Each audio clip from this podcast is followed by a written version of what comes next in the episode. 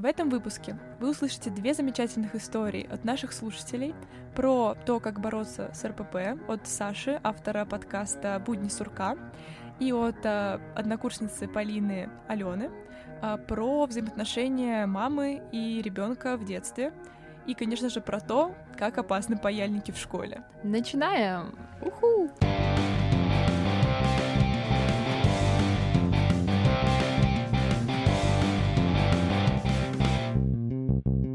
Всем привет! Это подкаст «Мама не поймет», подкаст о проблемах зумеров и их родителей. Девчонки пытаются, старательно пытаются не улыбаться, но это... Я не пытаюсь, я улыбаюсь.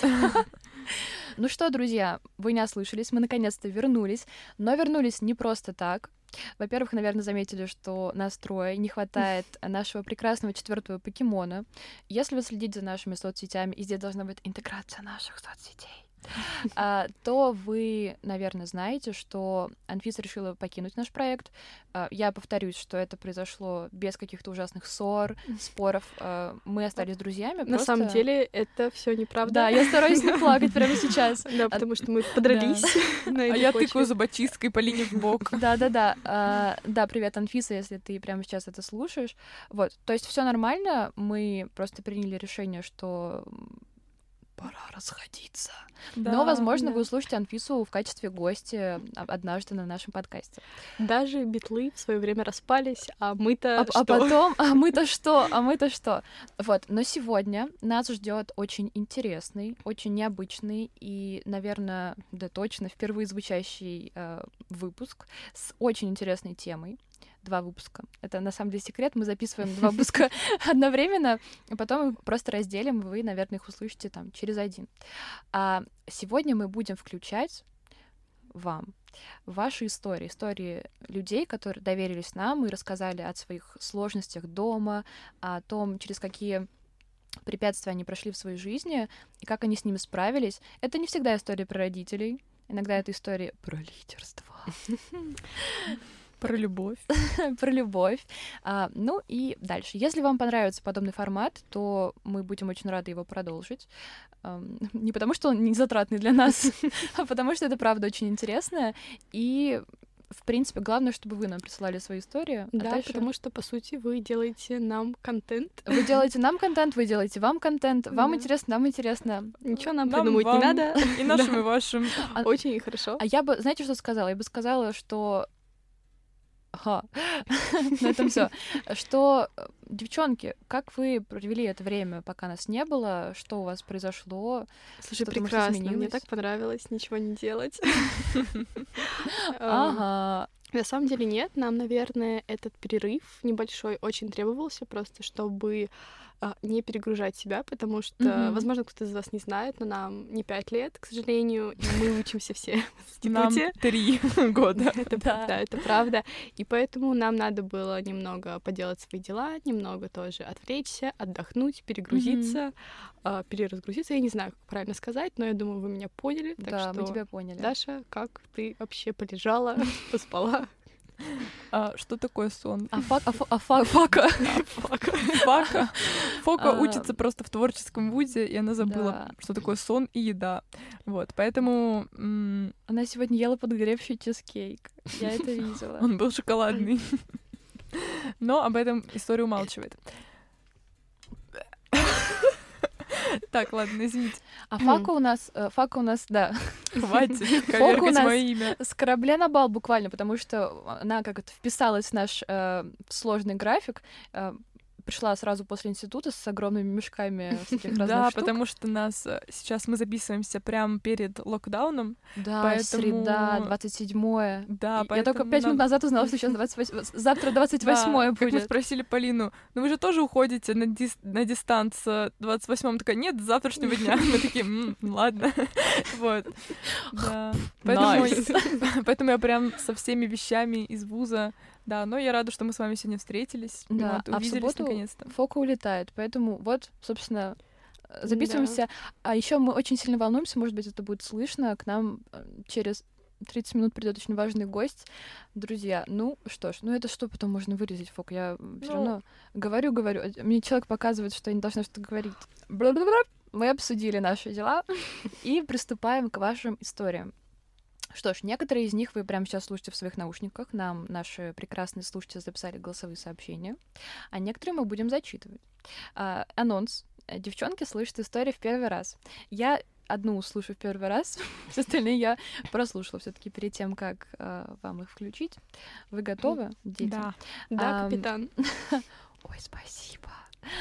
Ну что ж, я открываю.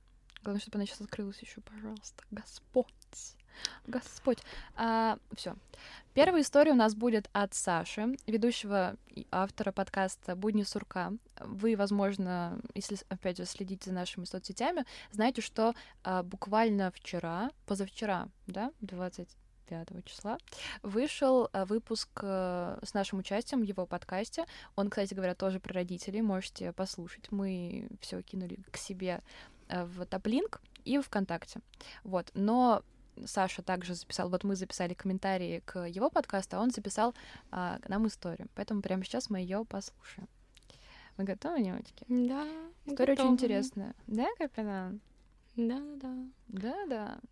Привет всем слушателям подкаста «Мама не поймет». Меня зовут Саша, я автор подкаста «Будни сурка», и сейчас я вам расскажу свою историю о том, как я болел анорексией. Наверное, стоит начать еще с класса второго-третьего, когда меня обзывали одноклассники. Они считали, что я прям такой идеальный человек, над которым можно издеваться и говорить ему все, что угодно, и просто над ним смеяться. Просто потому что можно. И у меня не было особого какого-либо общения именно поэтому среди ок- одноклассников тогда. Чуть позже, в классе шестом, я перешел в новую школу, потому что меня просто очень сильно задрали все эти проблемы с тем, что меня постоянно обзывают, и я никак не могу сконцентрироваться на том, что происходит в школе. Но и в новой школе, к сожалению или к счастью, нашелся один мальчик, который тоже выбрал меня как грушу для того, чтобы обзывать. И я как сейчас помню тот день, с которого, в принципе, началось у меня такое мышление к тому, чтобы поскорее бы похудеть. Это был урок спорта, когда мы просто бегали, играли в баскетбол, волейбол и подобные игры. Я не мог за ним угнаться в какой-то момент, и он назвал меня жирным. И тогда меня это настолько сильно задело, что я сбесился нереально и решил ему доказать, что это неправда. Я тогда полностью и твердо и уверенно решил для себя, что я должен похудеть, чтобы доказать ему, что это не так, и что я могу быть намного сильнее его, и что я могу надрать ему задницу. Хотя, конечно же, особо сильно толстым я на тот момент не был, в пределах нормы, можно так сказать, но меня это очень сильно задело, и, возможно, в начале еще ничего такого не происходило, но эта мысль уже у меня отложилась в подсознании. Мысль о том, что я некрасивый, я неудачник, я ничего не могу сделать, и вообще я такой ужасный. И где-то в классе восьмом я начал серьезно тренироваться, каждый день ездил на велосипеде, каждый день с утра тренировался, выходил на улицу на турники, там подтягивался, отжимался, качал пресс и прочее. И вечером тоже после школы занимался, пока родителей не было дома, нагружал себя настолько сильно, насколько мог, чтобы сжигать весь тот возможный жир, который мне не нужен вообще никак. Чуть позже я уже начал отказываться и от пищи, потому что я понял, что я просто недостаточно быстро и слишком медленно теряю вес, мне нужно ускориться. И тогда я уже реально начал отказываться от пищи, которую мне оставляли родители на ужин, потому что моя цель как раз-таки была поужинать без них, чтобы они не видели, сколько и чего я ем. И завтраки делал максимально маленькие, чтобы не особо сильно толстеть, потому что мне казалось, что просто каждый грамм, каждая сахаринка, вообще каждая добавка — это настолько ужасно, и если что-то такое я съедал, например, с родителями на выходных, то я еще сильнее уменьшал свою дневную норму, которой и так уже было довольно мало. И как-то раз родители меня застукали и заметили, что я выкидываю еду, что я ее не ем. Конечно же, меня тогда отругали, сказал, что я и так уже выгляжу как спичка, и что мне надо набирать массу, и вообще я такой молодой, мне надо больше есть, чтобы было больше сил, больше мышц и так далее. Но я все равно продолжал делать то, что было у меня заложено в программе, так сказать. А, возможно, какие-то сдвиги происходили, я понимал, да, что все ужасно, у меня постоянная слабость, и вообще надо быть сильным, надо больше есть, и все будет замечательно. Но я возвращался к обратному пути, и в целом этот процесс уже был запущен, и уже никак его остановить нельзя было. И уже в девятом классе, примерно в апреле, я попал в психиатрическое отделение больницы.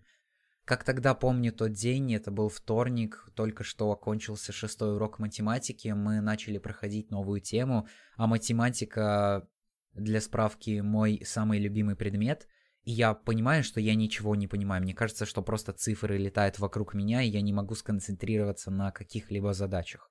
Я подошел к учительнице, тогда сказал, что я не знаю почему, но я ничего не понимаю, что мне делать.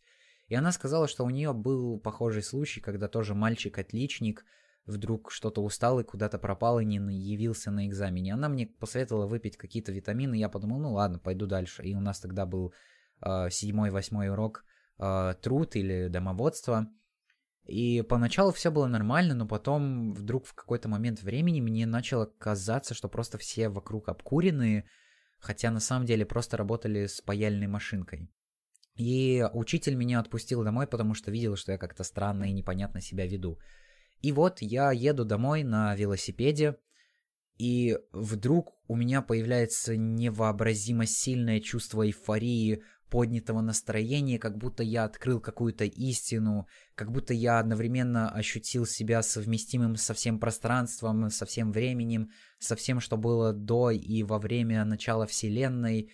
Это неописуемое чувство. Э, мне казалось, что я просто бог, король, э, покровитель всех и вся. Но я понимал, что никто не мог разделять со мной это чувство, потому что я и есть создатель, а создатель может быть только один — Позже вечером родители заметили, что мое поведение какое-то очень странное, и в итоге меня отвезли в приемное отделение. Там меня взвесили, увидели, что мой вес был на 15 килограмм меньше нормы для моего роста и возраста. И у меня быстро начали брать анализы, чтобы вообще посмотреть и понять, насколько вся ситуация плачевна, и ситуация действительно была плачевна. Позже меня перенаправили как раз-таки в психиатрическое отделение с диагнозом анорексия, и там в больнице я пробыл примерно месяц. Там тоже есть отдельные разные истории по поводу вообще того, что творилось в психиатрической больнице. Знаете, как там, какие люди обитают в психушке, чем они занимаются, какие надписи и что, в принципе, оставляют после себя. Но все то время, что я был в больнице, я не переставал учиться — потому что мне надо было готовиться к экзаменам девятого класса. Я тогда был настолько целеустремлен к учебе, потому что я считал, что учеба это вся моя жизнь, и в принципе только от нее все и зависит. Но в больнице как будто у меня было время на подумать и на то, чтобы осознать вообще, а что мне нравится, а что мне не нравится, и чем я хочу заниматься в будущем. И именно тогда я понял, что мне нравится физика, космос, наука в целом, критическое мышление, какой-то такой более детальный подход к изучению разного рода информации, технологий в том числе. И нельзя сказать, что то, что я был в больнице, это прям настолько ужасно. Это мне дало понять и открыть себя – Конечно же, я реально был на грани жизни и смерти, и казалось бы, это все началось просто от одного слова человека, который меня оскорбил. Не зря же говорят, что слова бьют намного сильнее, чем какие-то кулаки или другие физические вещи. Слова по-настоящему могут убить, и поэтому надо действительно как-то думать и фильтровать то, что вам говорят, как мне кажется. Потому что если слишком критично воспринимать все, что вам говорят, то так реально можно свихнуться с ума, как и произошло, в принципе, со мной. Поэтому будьте осторожны, любите себя, цените себя. И также обязательно находите время для самого себя, чтобы в действительности понять, кем вы являетесь. Вот мы, собственно, прослушали первую историю, очень непростую, очень, э, очень тяжелую историю от Саши. Ну и, конечно же, хочется, может быть, это прозвучит банально, но хочется сказать, что ты, Саша, я уверена, что ты будешь это слушать. А, и все эти люди, которые сталкивались с э, проблемой, с расстройством пищевого поведения, с травлей, а, то, что вы продолжаете жить, то, что вы с этим боретесь, это офигенно, это достойно а, без, безграничных и бесконечных похвал, потому что это безумно сложно. И вот на примере этой истории мы, собственно, услышали, как буквально он сам вот Саша сказал, что одно слово может mm-hmm. свести человека с ума. Это, это, это такая фраза, которая, вот, я думаю, каждому запомнится из этого выпуска, она... Да, потому что это буквально, буквально происходит. Вот, и с одной стороны, такие истории, конечно, слушать, наверное, тяжело, mm-hmm. но мне лично было радостно то, что Саша сам про это рассказал, и что да. он а, нашел силы и время с нами, ну, поделиться с людьми этой историей, mm-hmm. а, потому что это показывает, что на самом деле это не смертельно, ничего страшного в этом нет, вот, да. и что mm-hmm. через это можно пройти, вот, а, и что да, через это, дело... конечно, можно пройти, но про то, что не смертельно, это все таки анорексия очень часто, не часто, а в, в ряде случаев виду, да. может привести к смерти, к сожалению, и эту проблему, я считаю, стоит поднимать, потому что я не знаю, честно говоря, даже как в других странах, но у нас это очень часто встречающаяся проблема у подростков, у детей, у взрослых, абсолютно у любой mm-hmm. категории детей, но я думаю все-таки, что в большей мере у подростков, потому что это достаточно неокрепшие личности, как раз которых может настолько сильно Хотя, в принципе, думаю, любого человека можно настолько сильно задеть слова, потому что, как говорил как раз Саша, что слова mm-hmm порой бьют э, сильнее, например, чем какой-то физический удар. Да, и да. как раз говоря об этом, к примеру, многие люди могут перенести, например, э, физи- физическое насилие буквально, mm-hmm. в том смысле, что человек, например, который, э, ну, предположим, одевается как-то не так и появляется в каком-то не, не совсем... Не так, как хотят э, видеть э, люди Окружающие, вокруг, да. да. Он... Часто люди справляются с тем, что, например, к нему могут подойти и попросить mm-hmm. пояснить, так сказать, и даже после этого чаще всего люди продолжают одеваться так, как они хотят. Это самое клевое. Да, да, это очень на самом деле круто. Но вот со словами все-таки чаще всего, когда что-то какой-то человек абсолютно по неосторожности, он может даже так не думать на самом деле, ему может быть даже это будет неважно, например, сидеть человека, но этот человек задевает, и потом это очень сильно меняет его жизнь. Mm-hmm. Я часто встречала людей, к своему сожалению, у которых э, была эта проблема. Это знаете, как на приеме у доктора. Мне для друга спросить. У меня была подруга, а, в общем, она хотела, хотела, да, Э, узнать, э, вот у нее подобная проблема. А, и на самом деле очень часто люди до какого-то момента абсолютно не осознают, что это проблема, потому что настолько входит в норму, ограничения, а, достижение какого-то идеала, например, физического, и вот они идут к этой цели, им кажется, что а, все вокруг достигли этого, например, идеала, а он нет, он идет к этому и считает абсолютной нормой свое поведение, свой отказ от еды, свой какой-то, ну это можно назвать даже self-harm в какой-то степени. О, это точно он, мне кажется, это... Да, и абсолютно не видит в этом никакого, во-первых, проявления ни любви к себе, можно mm-hmm. так сказать, ну, то есть именно в этих действиях, ни вреда для себя. Ну, понятно, что люди понимают, что это вред для здоровья, но вреда для себя в целом, для своей жизни. Да, да. Фока, ты когда слушал эту историю, во-первых, я хочу спросить у вас, вы посмеялись над фразой, э, что я думала, что они все типа накурены, но они просто работали с типа с паяльной машинкой. Я такая, я ставлю лайк. Ну это вообще, это Блин, такая... мы старались не ржать, потому что история правда грустная, но Нет, э, это была прям клевая фраза, которая э, она действительно улыбнула, и в этом перечне сложнейших эмоций. Да, перечень словил хахашку с нее. Да-да-да. Выпуск про юмор. Улала. А, перечне сложных эмоций эмоций это они были, я думала, что они накурены, но они просто работали с паяльной машинкой, если я правильно цитирую, конечно. Да. Страшнее всего то, что mm-hmm. болезнь какая-то, а, с одной стороны, контролируемая, то есть человек сам, по сути, как-то, ну, не, казалось бы, он сам ест. Да, да? казалось да, бы, да, да, он сам ест, но а, Извините. Да. Но это происходит настолько неосознанно, что человек не замечает, и это приводит к таким эмоциональным, да, каким-то потрясениям mm-hmm. и даже изменениям в каком-то восприятии, да, в сознании, то есть до какого-то уже полного изнеможения организма, да, что да, появляются да. какие-то, э, ну не то чтобы галлюцинации, но уже какие-то психические нарушения да, просто это на почве лишения пищи. То есть буквально. это действительно э, просто показывает, насколько физически да, да, это хорошо. действительно показывает, насколько физическое здоровье может влиять на наше ментальное состояние. Безусловно. Вот, и это касается вообще любого на уровне даже, типа, выспался ты или нет, mm-hmm. а уже про то, что ты ежедневно себя ограничиваешь и не даешь своему организму просто силы и энергию mm-hmm. дальше существовать.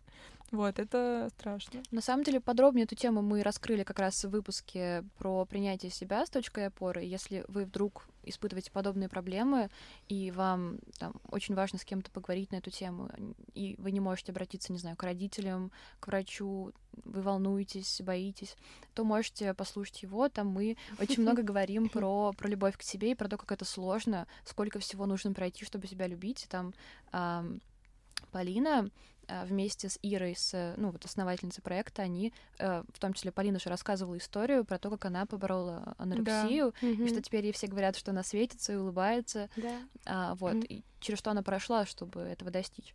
Поэтому я, на самом деле, очень рада, что родители Саши, они обратили на это внимание в итоге, mm-hmm. потому что бывают эм, ситуации, когда родители думают, ну, а вы обратили внимание, что это было типа там седьмой, восьмой класс? Да. Это, это ужасно. Это, это самое, это самое. Ребёнок, это, это ребенок, это э, знаете, такой выросший ребенок, который пытается не показать, э, там, не, не пытается не показать, пытается спрятать то, что он болеет, то, что он, mm-hmm. ну, э, да, то, что он не ест, то, что он, эм, он как бы преждевременно взрослеет, и это все происходит через, э, там, через ложь, через то, что человек прячется. Ну, это взросление, как да. же это... это сложно. Это, наверное, да. попытка ну, принимать какие-то самостоятельные решения, да, Попытка. то есть как бы...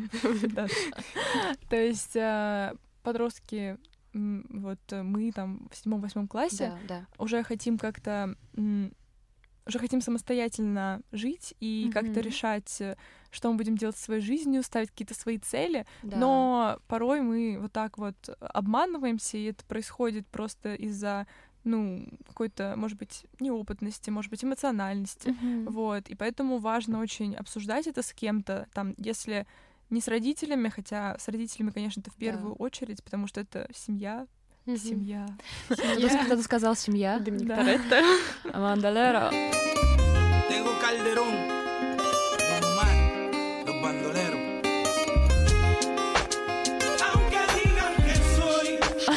Вот. Ну, даже с друзьями, то да. есть с кем-нибудь это очень важно обсуждать, потому что это не только как бы твоя личная проблема обычно. Вот это замечают люди, mm-hmm. вот, и важно с ними этим делиться, своими mm-hmm. мыслями. Главное пройти тот маленький порог, знаете, когда вот боишься, боишься, боишься, делаешь первый шаг, а потом уже проще гораздо да, говорить ты об этом. видишь отклик какой-либо от людей да. и понимаешь, что это не совсем, это не страшно говорить об этом.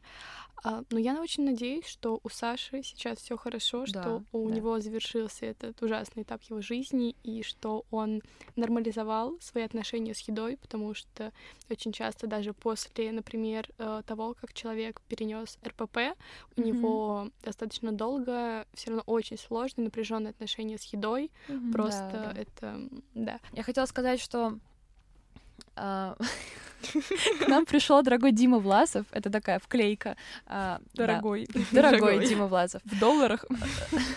В евро, в юанях. Он сейчас, наверное, улыбается, все это слышит.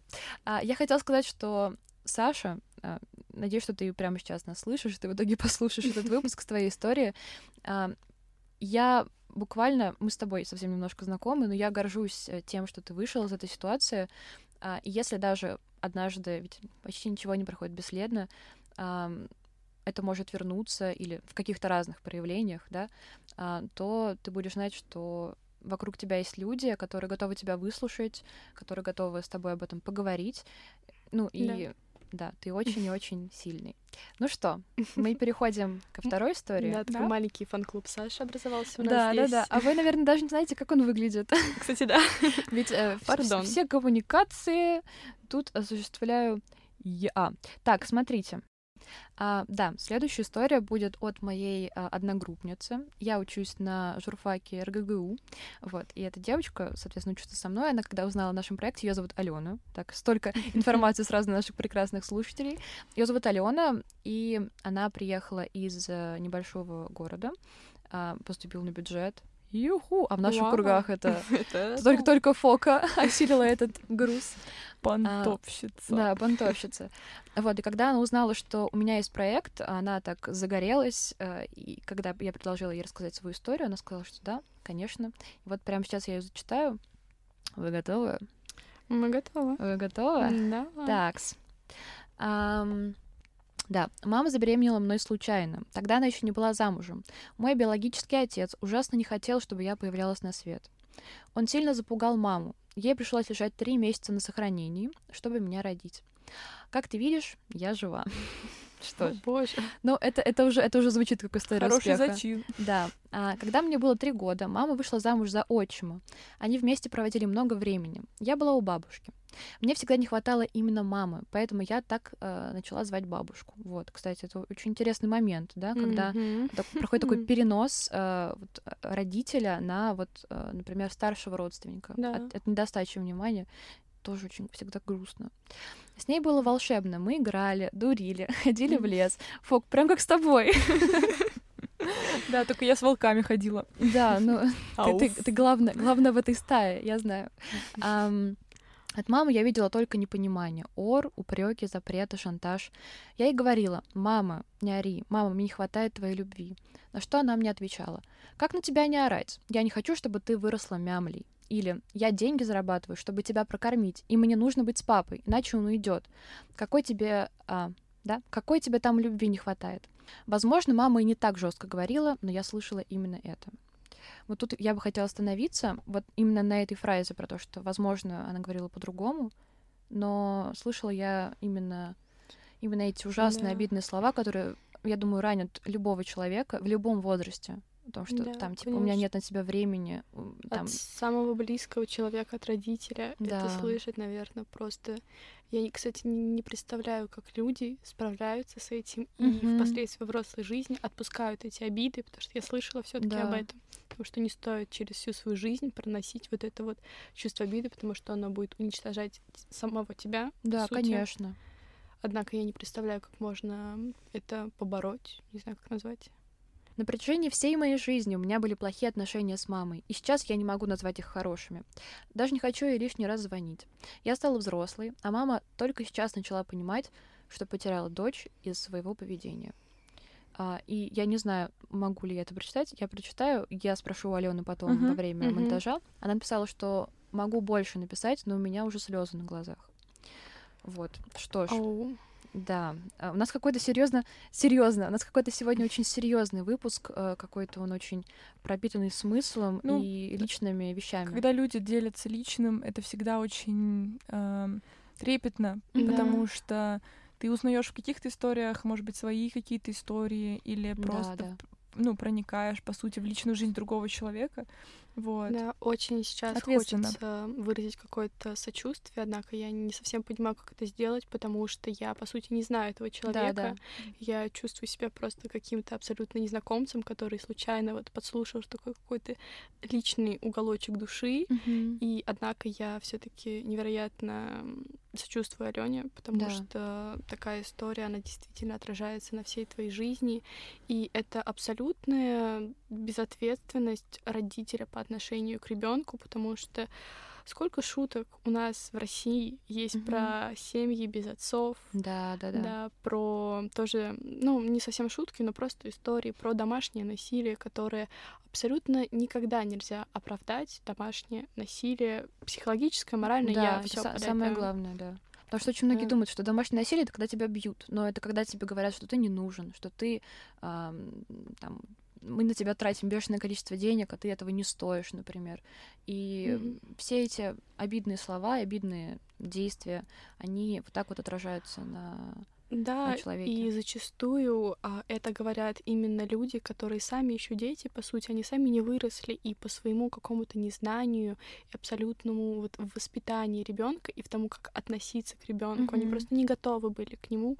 Они переносят все свои какие-то комплексы, все свои эмоции полностью на ребенка, требуя от него того, что он по сути не обязан давать. Да, да, да. Какое-либо, не знаю, оправдание всех надежд, либо полное послушание, потому что ребенок это не проект, это человек да. полностью, это личность, которую родитель должен принимать, ну, понятно, в каких-то рамках, все-таки говорю. В рамках да. принятия. В рамках э, какого-то все-таки родительского принятия, родительской да, любви. Ну, мне здесь хочется, наверное, немножко как-то не так категорично к этому отнестись, потому что, с одной стороны, да, э, эти слова не обидные, и как бы mm-hmm. ребенок наиболее восприимчив, да, к такому к такого критике рода. такого рода. Но не каждый из нас знает, как правильно быть родителем. Там, ну, не каждый Я из думаю, нас. Никто не знает. Никто не знает. То есть да. это каждый раз какой-то индивидуальный путь, который человек проходит, э, и он сам выбирает, да, какие-то слова. И то есть вот я иногда задумываюсь, а как вырастить идеального ребенка без каких-то травм. все сразу так сделали. Да, потому что, мне кажется, об этом задумывались Не все. надо растить идеального ребенка. Да, да. Это же, по сути, главная Имеется ошибка. в виду, как а, э, идеально... Как стать хорошим родителем. Да. Чтобы, э, да. Во-первых, я думаю, как что... идеально растить ребенка. Да. Ничего не ждать от человека. Не ждать, что он будет футболистом, что он будет добрым, что он будет Но а, с этим тоже, понимаешь... ориентации. Ну, не знаю. Ну, наверное, Можно переборщить в обратную сторону, например, не знаю, там, позволять все и как бы ну, и ребенок да. может что-то сделать, ну... да, например, не то. То есть это это очень индивидуальный путь. Конечно. Мне кажется, мы не можем так обобщать. Но если ты чувствуешь, вот, что и... ты готов, вот в чем вопрос. То есть очень многие люди тут же Алена написала, мама забеременела мной случайно. Да. Вот в чем вопрос. То есть очень многие люди а, в России, тем более, где они там, не готовы к тому, льготы чтобы за многодетность. Это, это вот одна из самых больших проблем. Я, например, э, расту э, в многодетной семье, и действительно есть какие-то там условные льготы, да, там бесплатный кофе в кофексе. Практически, да, да, да. То есть там какой-то проезд на метро или что-то еще. Представляете, есть люди, которые ради там бесплатной квартиры готовы родить человека. Они не готовы его воспитать, они готовы его родить. И это самое грустное. То есть э, вот ты сейчас говоришь об этом, Фок, я понимаю, о чем ты. Я понимаю, что а, ты говоришь, а как же нащупать это чувство, что ты готов стать родителем, чтобы а, там не покалечить, не дай бог, кого-то. Не дай бог, я же атеистка. Вот, агностик. Ну, я думаю, тебе проститься там. Меня простит, да, я очень, правда, не хватает. Но... О чем я говорила, бля? Я говорила, что Uh, да, что, что кого-то там не тронуть внутри, да, не сломать человека. Но если ты немножко сомневаешься, то и, и не нужно заводить детей, если ты не знаешь точно, что ты сможешь им что-то да, но с другой дать. стороны, uh, она же появилась на свет в итоге, то есть а, в какой-то момент да. мама, ну, приняла для себя решение, то, что она все таки к этому готова, да, и она угу. хочет как бы пройти этот путь, вот, но да, да. бывает просто Возможно, mm. она перенесла какие-то свои обиды на этого ребенка, да, по сути. Да. То есть она винила в чем-то его, а не себя. Ну, это Может быть, мой взгляд. История про мужа, вот это вот, да. Все возможно. Ну, я не думаю, что вообще можно стать идеальным родителем в том смысле, что э, для каждого из нас, например, кто э, растет и не знаю, он э, находится в хороших взаимоотношениях с родителями, для каждого да, из нас наши родители, по сути, идеальны. Однако со стороны родителя, как быть уверенным в том, что ты правильно воспитаешь ребенка, либо просто стремиться к этому, я думаю, что если человек, родитель, он сформирован как личность и является личностью хорошей, ну, по сути, добрым человеком, и при этом он готов соблюдать личные границы ребенка, угу. а, видеть в нем личность и не применять к нему насилие любого рода, что это просто какие-то такие основы, которые есть.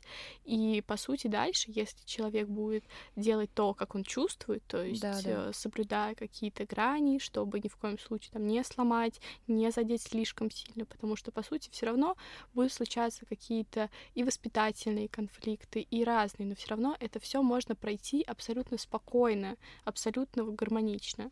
Если, что... конечно, хочешь это пройти, самое конечно, главное. Да. да.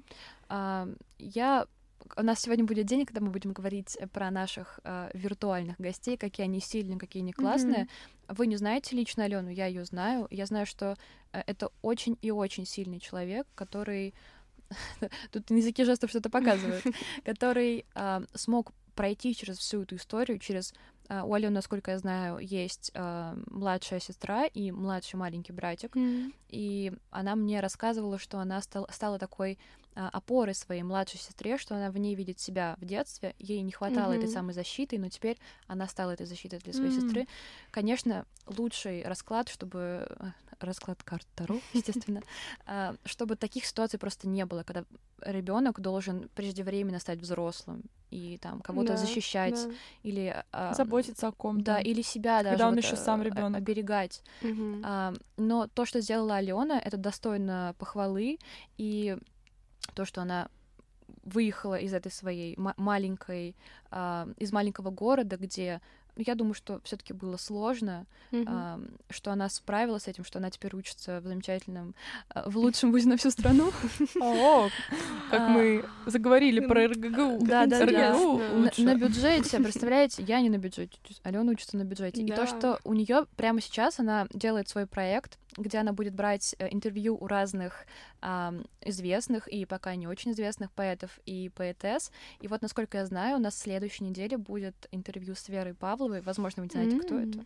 Но вот это... сделаю вид, что я знаю. Это поэтесса, да. Она мне очень много про нее рассказывала. Так что, Алена, тебе огромнейший респект, ты очень крутая, и ты молодец, что все-таки да. из этого все вышло. Да, дорогая, мы с тобой да. тоже не знакомы, как и Даша, но однако я вижу в тебе невероятно сильную личность, которая прошла через такие трудности жизни. Я желаю тебе удачи в твоем mm-hmm. проекте. И, возможно, если я когда-то стану поэтессой, обязательно к тебе приду. Это будет Даша Ти. Какая-нибудь такая. Придумай свой творческий псевдоним. У меня будет точно не такой. Георгий.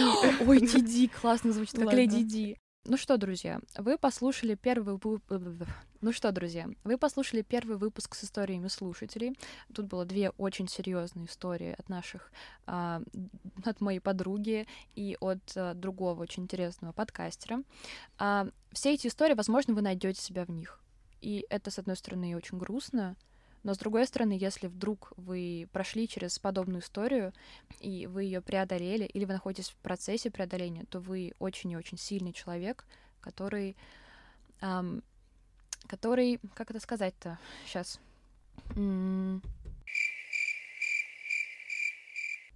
борется за свою жизнь. А, я пытаюсь подобрать правильное слово, чтобы это не звучало большим лозунгом. Ну да, а, политическим. Ой. А, который прямо сейчас и прямо здесь готов бороться с, с несправедливостью в свою сторону, в сторону других, а, защищать себя, защищать других. И это...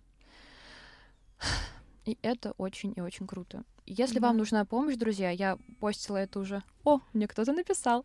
А, я уже постила это в нашем инстаграме, что если вы внезапно там, вам нужно с кем-то поговорить, то вы можете написать в директ нашего подкаста. Мы, мы вам вас... обязательно ответим. Да, вас выслушаем и поговорим.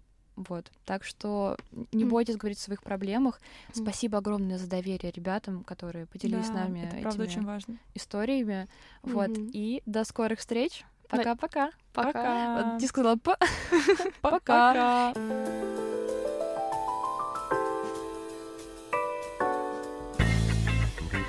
Над подкастом работали Полина Мацкевич, Дарья Тихановская, Дарья Фокина и Полина Мацкевич. Да, и еще Полина Мацкевич. Еще раз Полина Мацкевич. Э, отдельную благодарность мы хотим выразить Александру Шабанову за самый лучший джингл на свете и Виктории Холодовой за помощь в создании обложки.